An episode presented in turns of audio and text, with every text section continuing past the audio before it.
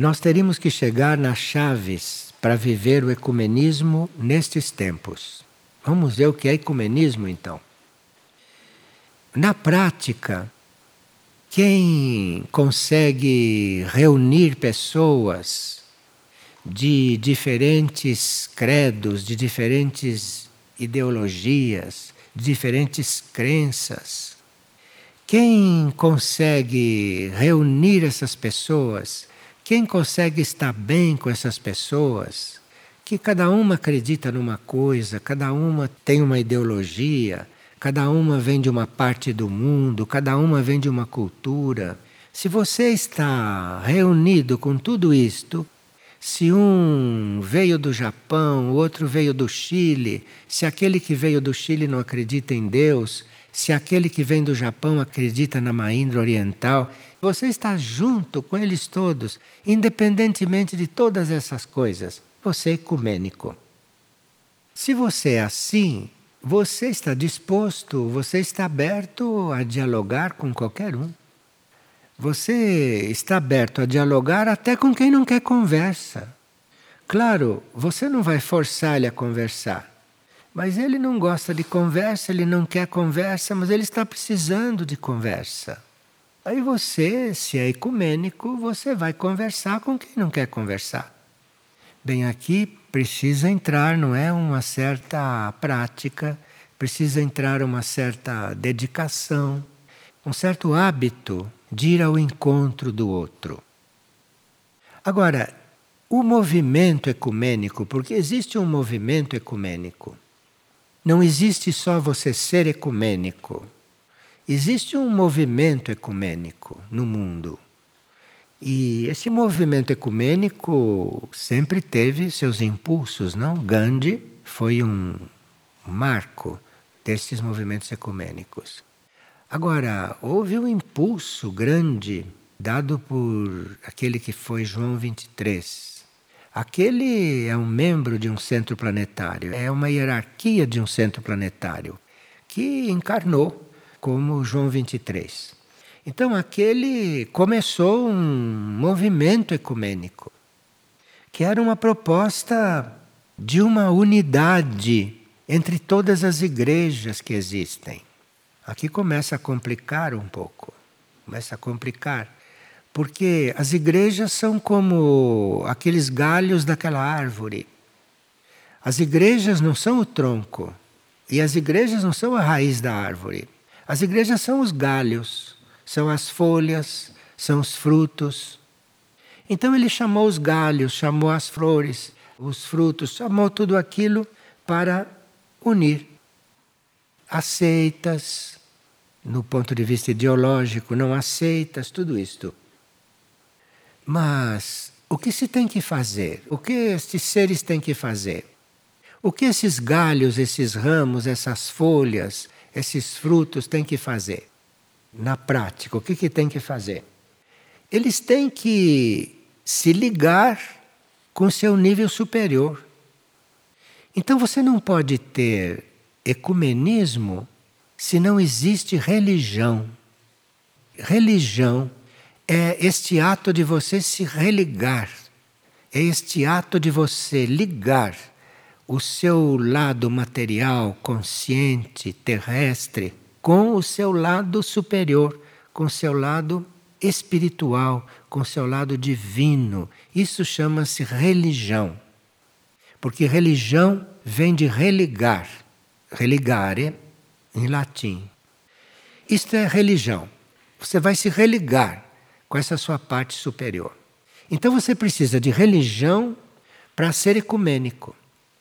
Você precisa de estar ligado com o seu nível superior para você conseguir se unir com um que tem uma ideia completamente diferente de você, com um que não acredita em Deus, com um que não acredita em reencarnação, com um que, enfim, que não, não está no mesmo ponto em que a sua consciência poderá estar.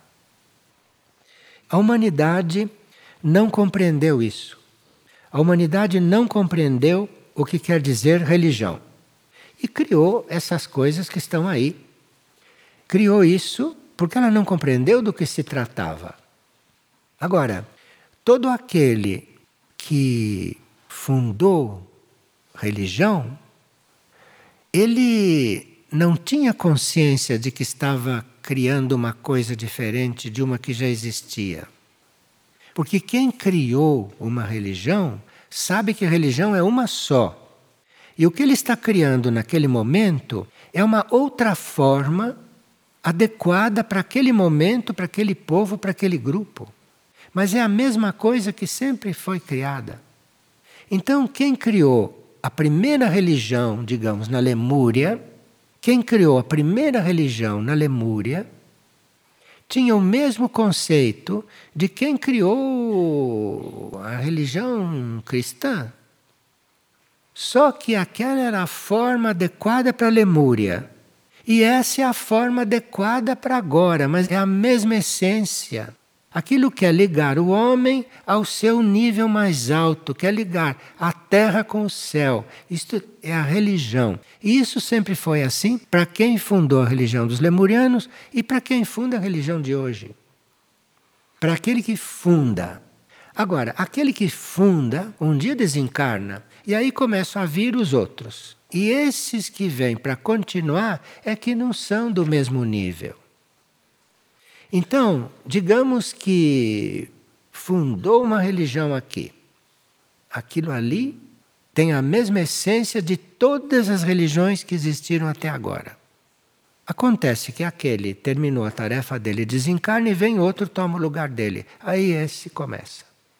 Esse começa a adaptar aquilo para aquilo que ele acha, para aquilo que ele pensa, para aquilo que ele deduz, para aquilo que ele necessita, para aquilo que ele pode compreender. Se ele não pode compreender alguma coisa, ele elimina.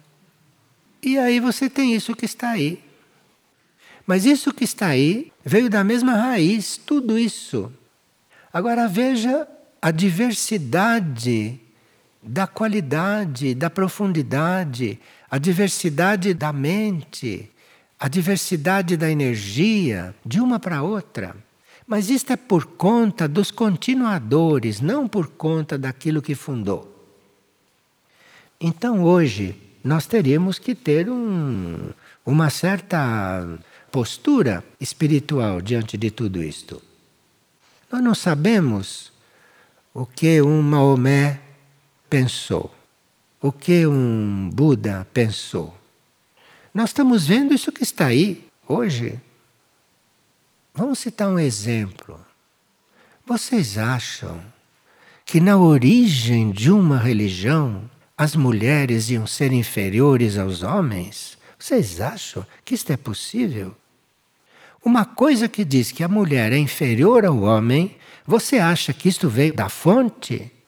Ou puseram isso aí dentro no meio do caminho? E assim outras coisas que vocês veem nas religiões e que não é possível que aquilo tenha vindo puro, da forma como nasceu. Quando é proposta uma coisa, então veio um fundador, esse fundador vem dos níveis muito altos. Ele não é um ser de nível intermediário. Ele é um ser que vem de um nível bastante alto, bastante definido, bastante claro e funda a religião. Isto já começa a fazer surgir objeções de forças. Os homens aqui ainda não entraram para atrapalhar. Então, isto vem, é implantado. As forças contrárias já começam a se organizar. Porque nós estamos em um universo de forças, onde as forças têm que se resolverem.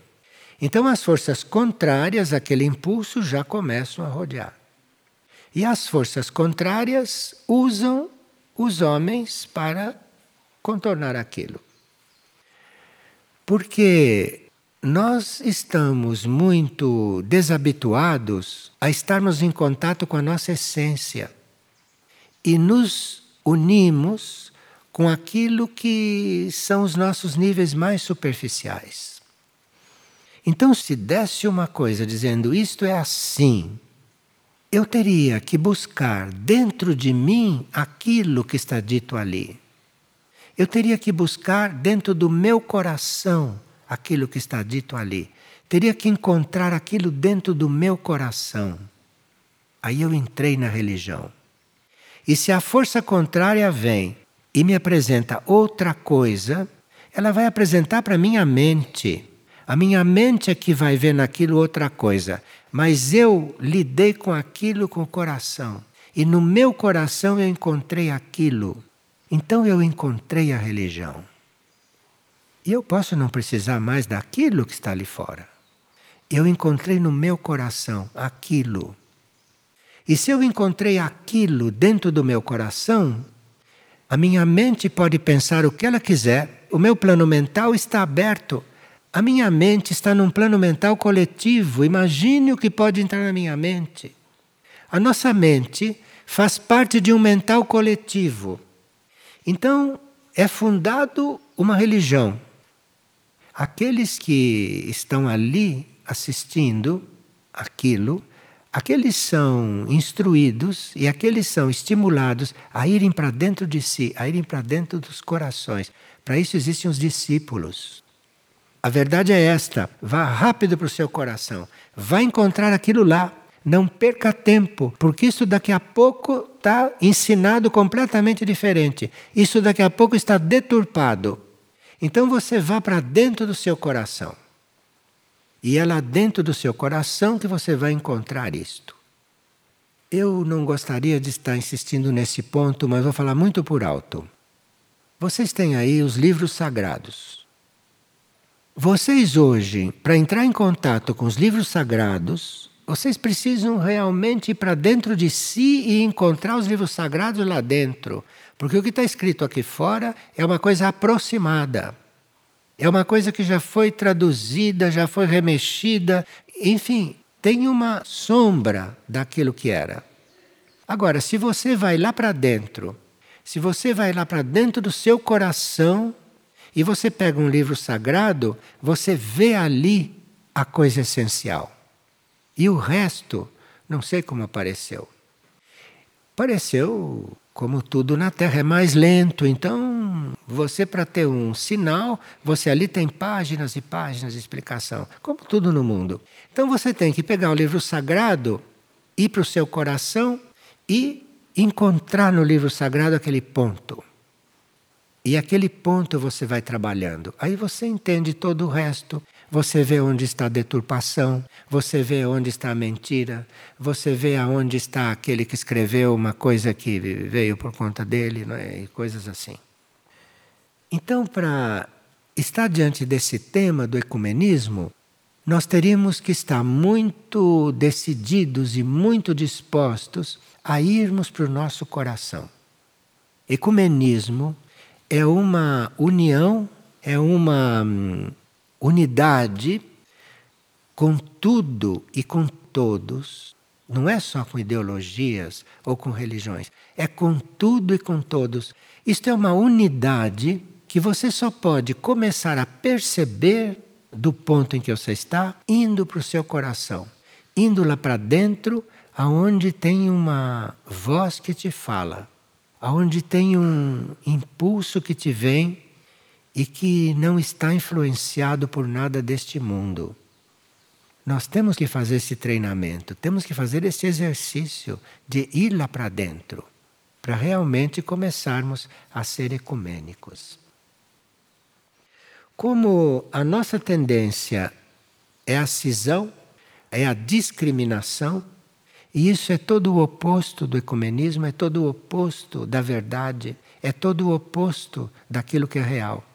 E nós temos então que fazer um certo trabalho, já que temos uma mente para pensar um pouco, já que temos uma mente que tem livre-arbítrio e que pode escolher as coisas, então nós teríamos que fazer um trabalho básico, isto é, converter o nosso coração.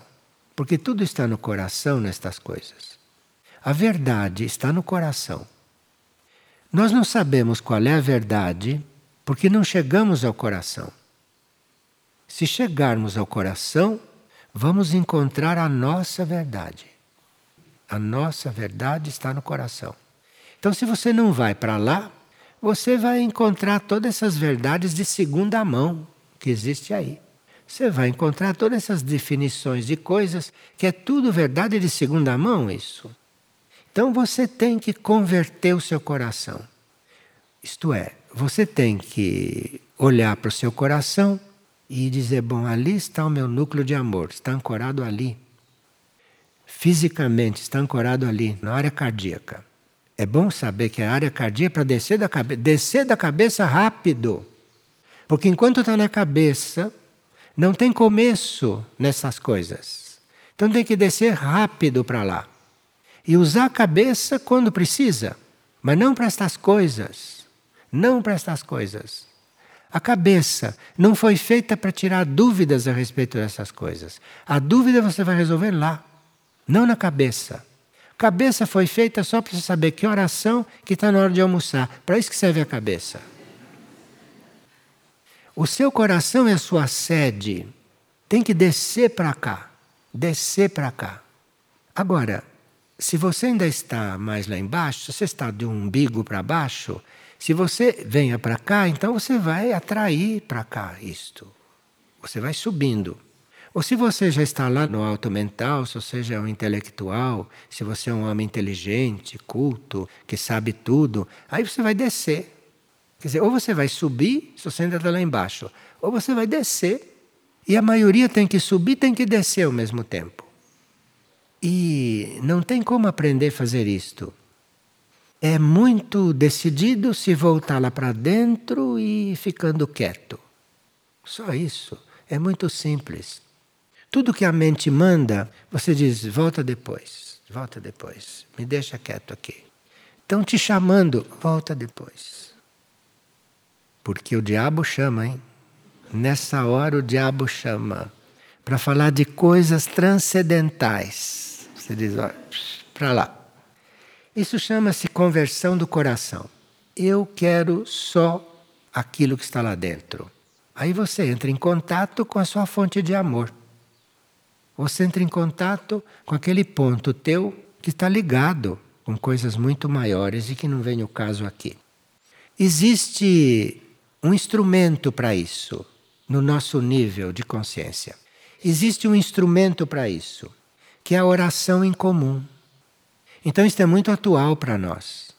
Nós estamos sendo convidados a todo momento para orarmos juntos, não estamos? Todo momento. Formar grupo de oração, entrar em corrente de oração. Nós estamos sendo chamados para orar em comum, orar em grupo porque isto é uma forma de nós entrarmos na oração muito mais simples para nós, muito mais adequada do que você sentar sozinho e já querer orar. Você não vai conseguir, porque você tem tantos fantasmas em volta de você, tem tantas sombras na sua mente, tem tanta coisa nas tuas células, que você precisa de uma reunião de intenções para fazer frente a tudo isto. Então, num grupo de oração, numa reunião de gente orando, você tem muito mais força do que se estar ali sozinho, batalhando com todos os seus demônios, com todas as suas células. Você, num grupo, você tem uma reunião de forças. Você tem o raio de cada um atuando, somando às tuas intenções. Enfim, a recomendação é oração em comum. E aí alguém dirá: não, mas eu preciso de orar sozinho. Sim, se compreende. Você vai orar em grupo porque aquilo é necessário basicamente hoje, no teu nível evolutivo. E depois você ore sozinho. Quanto mais você orar, melhor. E aí, quando você for orar sozinho, porque você acha que precisa orar sozinho, e deve precisar mesmo, porque orando sozinho você está conversando com você, está conversando com Deus sozinho. É outro tipo. Você vai orar sozinho. E aí você vai orar melhor se orou em grupo. Porque você orou em grupo, você cumpriu uma tarefa de hoje, que é orar em grupo. Você cumpriu aquilo. Então, karmicamente, você está atualizado, você obedeceu. E quando você for orar sozinho, que é uma necessidade sua, legítima, aí você vai orar melhor. E depois, o terceiro item é colaboração com todos. Nós estamos muito habituados a escolher com quem queremos colaborar. Nós estamos habituados a escolher a colaboração. Com esse eu colaboro, com aquele não. Você vai colaborar com todos. Você está na disposição de colaborar com todos. Aí você vai ver se aproximar de você aquele correto. Mas se você não estava disposto a colaborar com todos, aquele que é o próprio, que vem no momento adequado para ele, para você, para o todo, não aparece. Porque você está querendo uma coisa e o que você está querendo não é, como nunca é. Nunca é. Então, você está querendo colaborar com todos. Você chega no grupo, você vê o grupo, o grupo chega em você, o ser chega em você, você chega diante do ser, aí as coisas acontecem. Mas eu vou repetir. A conversão do coração, que é ir buscar lá no coração o que você está procurando, a oração em comum, não é? E a colaboração entre todos. E é preciso fé que isto acontece. É preciso fé que isto existe. Agora vamos passar para algumas coisas que temos que trabalhar em nós, algumas coisas que às vezes estão em nós já preparadas e não nos damos conta, e que precisamos para estarmos unidos em oração e que precisamos para fazer união com os outros, que precisamos para ser ecumênicos, que precisamos para nos sentir unidos, todos unidos, primeiro. Para começar, eu preciso saber que aquilo que eu sei, que aquilo que eu já aprendi, que aquilo que eu já experimentei, enfim, que aquilo que eu sou é insignificante. Então, enquanto eu quiser me unir com os outros achando que eu sei alguma coisa, você não vai se unir com ninguém. Você primeiro precisa estar totalmente consciente de que nada sabe. Isto para a mente normal é uma coisa uma coisa realmente que nem interessa cuidar. Claro, o ecumenismo não é para todos. Deveria ser para toda a humanidade, mas não é. Porque tudo aquilo que você acha que já sabe, no seu íntimo, você tem que achar que não sabe. Eu não sei nada. Essa é a posição interior daquele que tem que começar. Tudo que eu sei, tudo que eu aprendi, tudo aquilo que eu comprovei, eu nada sei. Vocês podem imaginar que porta que vocês abriram na sua compreensão do próximo com isto? Vocês imaginam que porta vocês abriram para se unir com o próximo? Você que está cheio de conceitos sobre uma pessoa, você de repente diz: Eu nada sei sobre essa pessoa. Porque tudo aquilo que eu vi dela, tudo aquilo que eu assisti ela fazer, tudo aquilo que me contaram dela, tudo aquilo que eu vivi com ela, tudo eu não sei nada sobre isso. Já pensou o que seria? Seria como se eu tivesse renascido com aquela pessoa naquele momento. Você não viveu nada, você não sabe nada dela. Se não for assim, você jamais será ecumênico. Você é ecumênico de fachada, mas não é ecumênico mesmo. Você não vive ecumênico. Outro ponto é, mesmo que a gente saiba que é descendente de Davi, mesmo que a gente saiba que é descendente tem gente que diz, eu sou descendente do Dom Pedro não sei quem. Seja qual for essas coisas, você não se considere nada disso. Você não é descendente de nada. Você não tem nenhuma estrutura desse tipo. Não existe isto. Isto é, você tem que estar nessa pureza de origem você não é de uma linhagem de gente. Sabe o que é isto? É você procurar se libertar da hereditariedade, que é uma coisa concreta, que é uma coisa que existe na ilusão terrestre. Faz parte da ilusão terrestre a hereditariedade. Isto faz parte da ilusão terrestre. E somos todos iludidos. Tem gente que se orgulha, como você é parecido com seu pai? Não, eu, eu sou parecido com meu avô. Eu sou bom como a minha mãe. Olha, você precisa limpar isto. Limpar, limpar. E depois você precisa também estar disposto a, depois que você semeou tanta coisa, depois que você hum, criou tanta coisa, digamos assim, que você manifestou tanta coisa, Aí vem aquela chuva, vem aquele aluvião, aquela enxurrada e leva tudo. Acontece muito isto. Leva tudo. Você olha aquilo e semeia tudo de novo. Começa tudo de novo. Começa tudo de novo, desde o princípio. Tem que ter esta disposição. Tem que estar preparado para isto. Então é como se você estava aqui, né, vivendo nesta casa, de repente vem uma ventania, a terra se abre, uma chuvarada, leva tudo isso, fica um terreno baldio aqui. Você olha o terreno baldio e começa de novo. Entendeu como é? Esse é o outro ponto. Outro ponto é não caluniar. Caluniar é algo muito sutil. Caluniar é você emitir um juízo sobre alguém. Aquilo é calúnia. Porque você não pode ajuizar ninguém, você não tem como julgar uma pessoa. Não tem como. Então, se você forma um juízo sobre alguém, você está literalmente caluniando aquela pessoa. Você está caluniando. Então, como a mente gosta muito de formar juízo, a mente olha uma pessoa e já forma um juízo sobre ela. Você convive com uma pessoa, formou um juízo sobre aquela pessoa, aquilo é calúnia.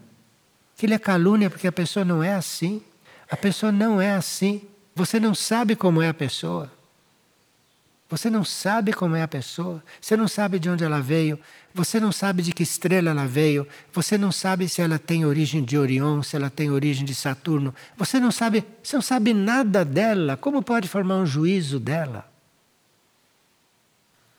E aí você precisa, com tudo isso, aspirar alguma coisa, mas não tem que estar aspirando a nada disso.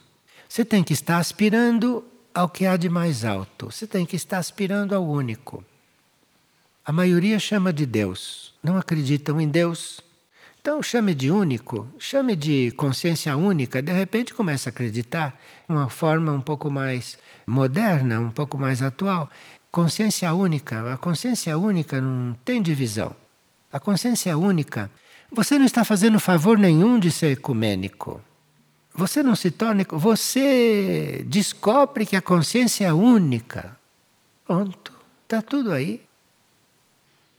Mas aí precisa que você aspire a isso. Isso é invisível. Isso não é visível. Isto não tem comprovação.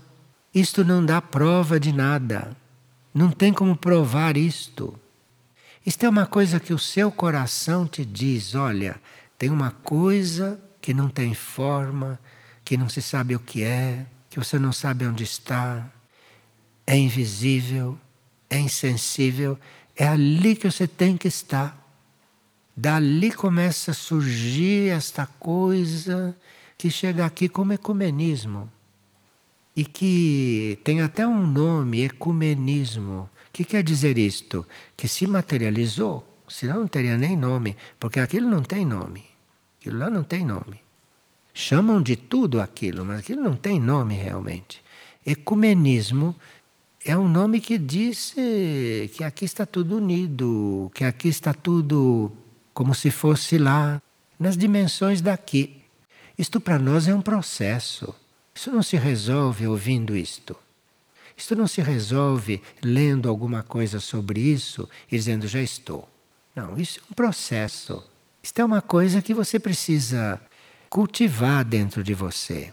E aí tudo aquilo que aparece dentro de você se diz isto não é, isto não é, isto não é, isto não é. Até que um dia você pare de dizer isto não é, pare de procurar, então quer dizer que a coisa está aparecendo. Se você entra nesse caminho, isto todos dizem, todos que entraram nesse caminho dizem isto. Se você entra neste caminho, de repente você não tem que cuidar mais de si, no sentido de se defender, no sentido de te proteger, no sentido de te suprir. Você não tem que cuidar de mais nada disso. Você entrou neste caminho, você se tornou ecumênico, você está neste todo, está com a consciência deste todo, nada te falta. Como dizia Santa Teresa, quem que autorizou Santa Teresa a dizer nada nos falta? O que quer dizer isto? Porque ela estava em alguma coisa onde nada faltava para ela.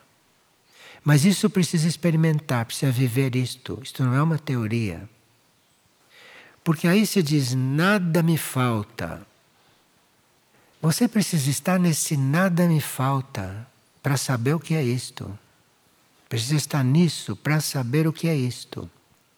Quem sabe se nós vamos ter alguns impulsos para começar a pôr o pé neste caminho ecumênico.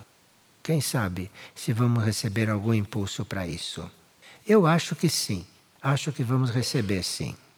E ficando nisso, que a gente não sabe bem o que é, desaparecem todas essas perguntas. Que tem uma pergunta, por exemplo, que diz assim: Eu posso fazer a prece de Caritas? Posso fazer o Pai Nosso em aramaico? Posso fazer a grande invocação? O que oração eu devo fazer? Você vai fazer a oração que quiser fazer. O que importa é a tua intenção. O que importa é a tua intenção. O que importa é a tua, o teu impulso. É aquilo que você decidiu fazer, é aquilo. Chame prece de carita, chame grande invocação, chame Pai Nosso em aramaico, tudo isso tudo isto é o seu impulso que está valendo aí atrás de tudo isso.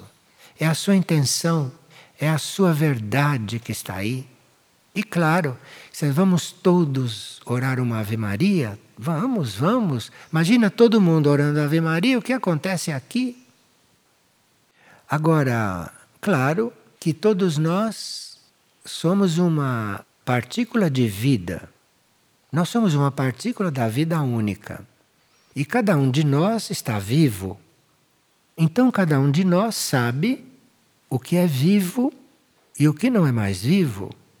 O que é vivo e o que está se desintegrando para formar outra coisa. E aqui a religião é uma coisa muito delicada. Porque o que está vivo dentro de você é aquilo que já está se dissolvendo, você tem que deixar aquilo ir. Você não pode resolver aquilo. Então, o que está vivo em você, e você está vivo, você sabe o que é vivo e o que não é. Você, como ser vivo, deve saber o que está vivo dentro de você e o que já está se dissolvendo, e aí você tem que estar atento, sem preconceito, sem nenhum preconceito. Olhar para si mesmo, estar atento, ficar lá quieto, enfim, precisa fazer essa experiência. Isto não é teórico. Precisa realmente fazer essa experiência.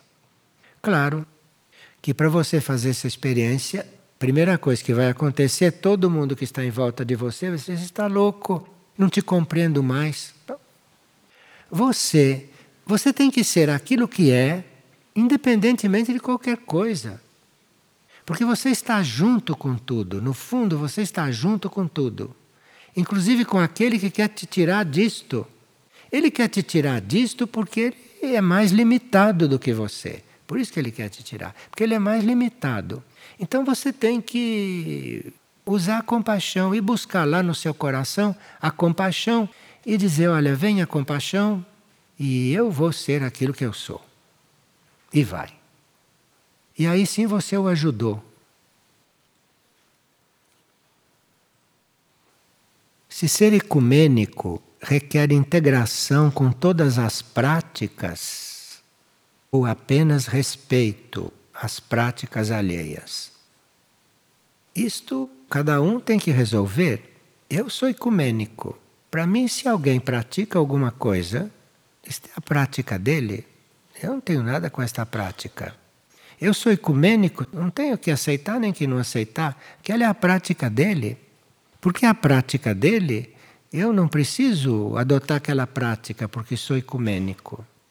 Eu no ecumenismo tenho que compreender, tenho que me unir a ele como essência, não com a prática dele. A prática dele pode para mim não servir. A prática dele pode para mim não ser evolutiva. Pode ser significativa para ele. Então eu não vou fazer a mesma prática que ele faz porque sou ecumênico. Eu vou fazer a prática que ele está fazendo junto com ele se for uma prática que seja para mim fazer com ele. Mas não só porque é a prática dele que eu vou ter que fazer com ele. Não.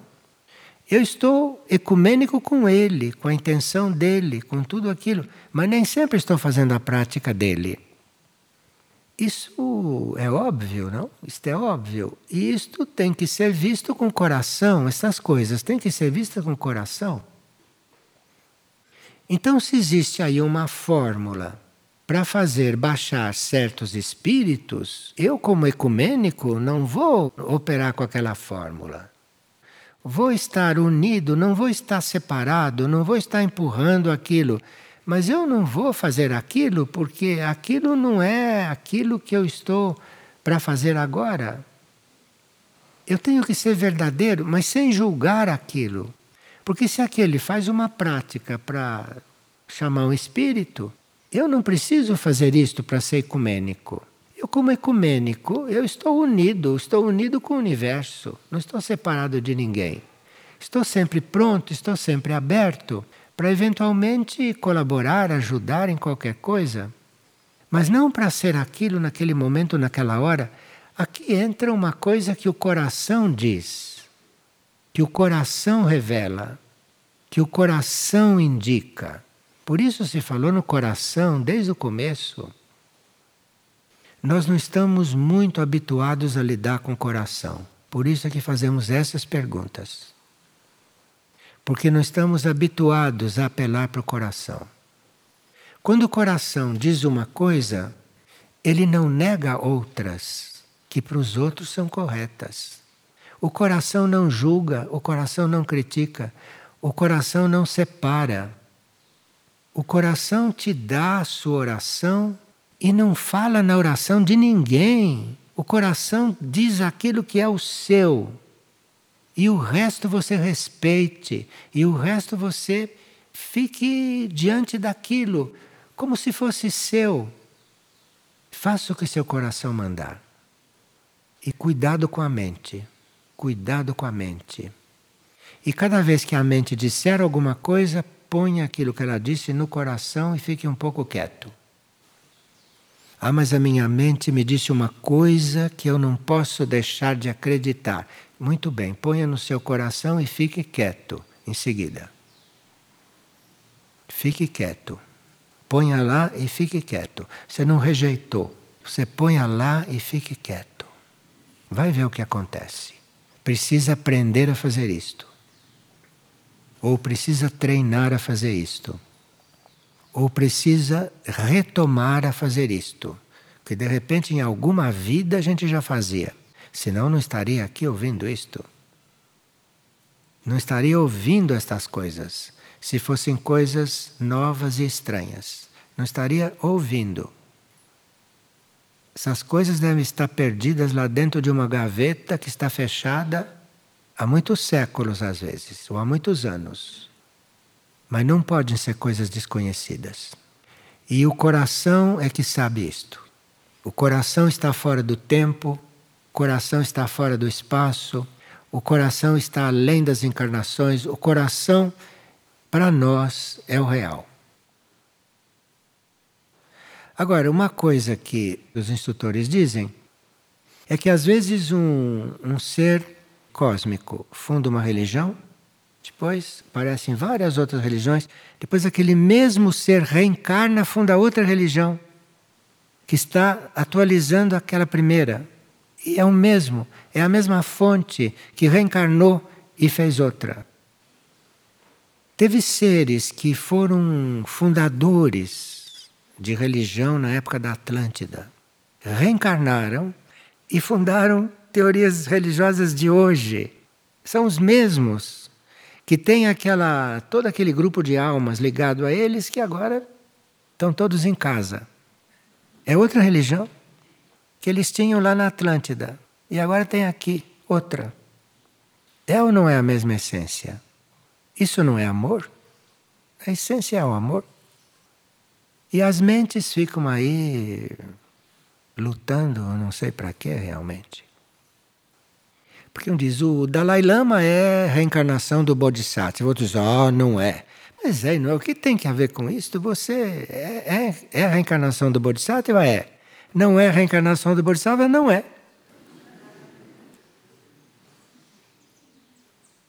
Tem uma anedota que diz o seguinte: o mestre Zen respondia perguntas. Então o discípulo chegou e disse: Mestre, existe reencarnação? Mestre, existe reencarnação. Aí outro discípulo chegou: Mestre, não existe reencarnação? Não existe reencarnação. Este é um mestre Zen. Existe reencarnação? Existe reencarnação. Não existe reencarnação? Não existe reencarnação. Obrigado, então.